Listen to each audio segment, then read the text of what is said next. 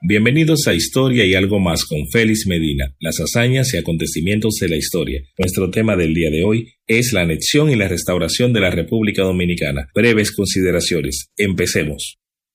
El siglo XIX fue un siglo de cambios en todos los aspectos que envuelven a la humanidad, en áreas como la política, filosofía, historia, economía, la ciencia, todo lo que respecta al devenir humano. América Latina no fue la excepción a esta situación. El siglo XIX es conocido como el siglo de las independencias para América Latina y es en este sentido que resulta enteramente entendible que los dos procesos históricos más trascendentales de la historia temprana de la República Dominicana ocurrieran durante este siglo, específicamente en la primera mitad del siglo XIX, la anexión y la restauración de la República Dominicana. En estos dos procesos se destacan dos figuras fundamentales, el general Pedro Santana y el general Gregorio Luperón, siendo el primero el primer presidente constitucional del nuevo Estado y el segundo la figura fundamental de la guerra Hablemos de la anexión de la República, 1861. El primero de estos procesos fue el resultado directo de la fragilidad institucional que presentaba el país en sus clases dirigentes para la época en cuestión, dividida fundamentalmente en dos, conservadores y liberales, pero que también denotaba la poca confianza de la población y sus principales dirigentes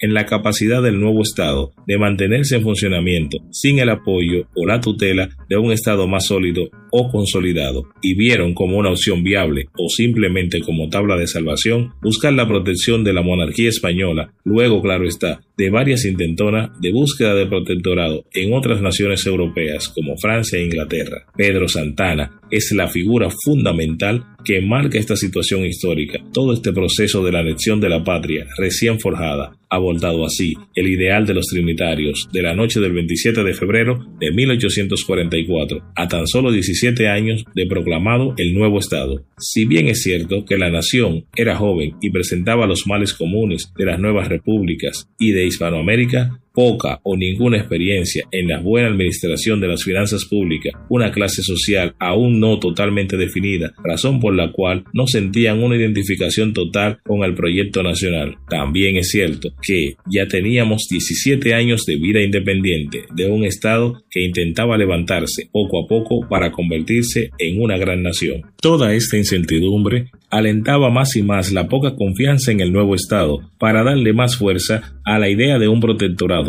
lo que más tarde se tradujo en la anexión de la República. La amenaza latente de una nueva invasión haitiana a nuestro territorio sirvieron como caldo de cultivo para cada día darle más fuerza y calor a la idea de la anexión de la República, la cual se materializó en 1861. Sin embargo, la población no dio la respuesta esperada por los representantes del Estado, ni tampoco por los sectores liberales de la zona del Cibao, y lejos de que la anexión fuera un proceso aceptado por toda la población, sin más, esto causó un amplio malestar esto trajo la unificación de un sentimiento nacional que se cristalizó en una guerra independentista conocida históricamente como la restauración de la República. Esta guerra duró los años de 1863 a 1865. La restauración de la República, el grito de Capotillo. La restauración despertó el sentimiento de patria y nacionalismo, de propiedad, de apego al territorio y por tanto una verdadera guerra de independencia se materializó en la República Dominicana. Todo esto fue parte de un movimiento social inclusivo donde todos los sectores se sintieron identificados. La élite tomó la posición que le correspondía y los intelectuales se vieron obligados a enmarcarse en la guerra restauradora. No fue una lucha por obtener títulos ni preventa, sino simplemente